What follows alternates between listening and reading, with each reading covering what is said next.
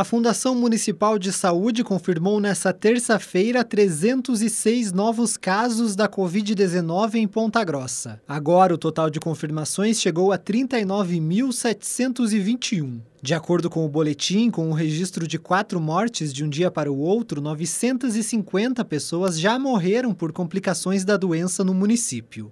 O informe mostra que 14.074 pacientes estão em isolamento domiciliar e 112 internados. Desse número, 65 estão em enfermaria e 47 em leitos de UTI. Os recuperados já são 24.567 em Ponta Grossa.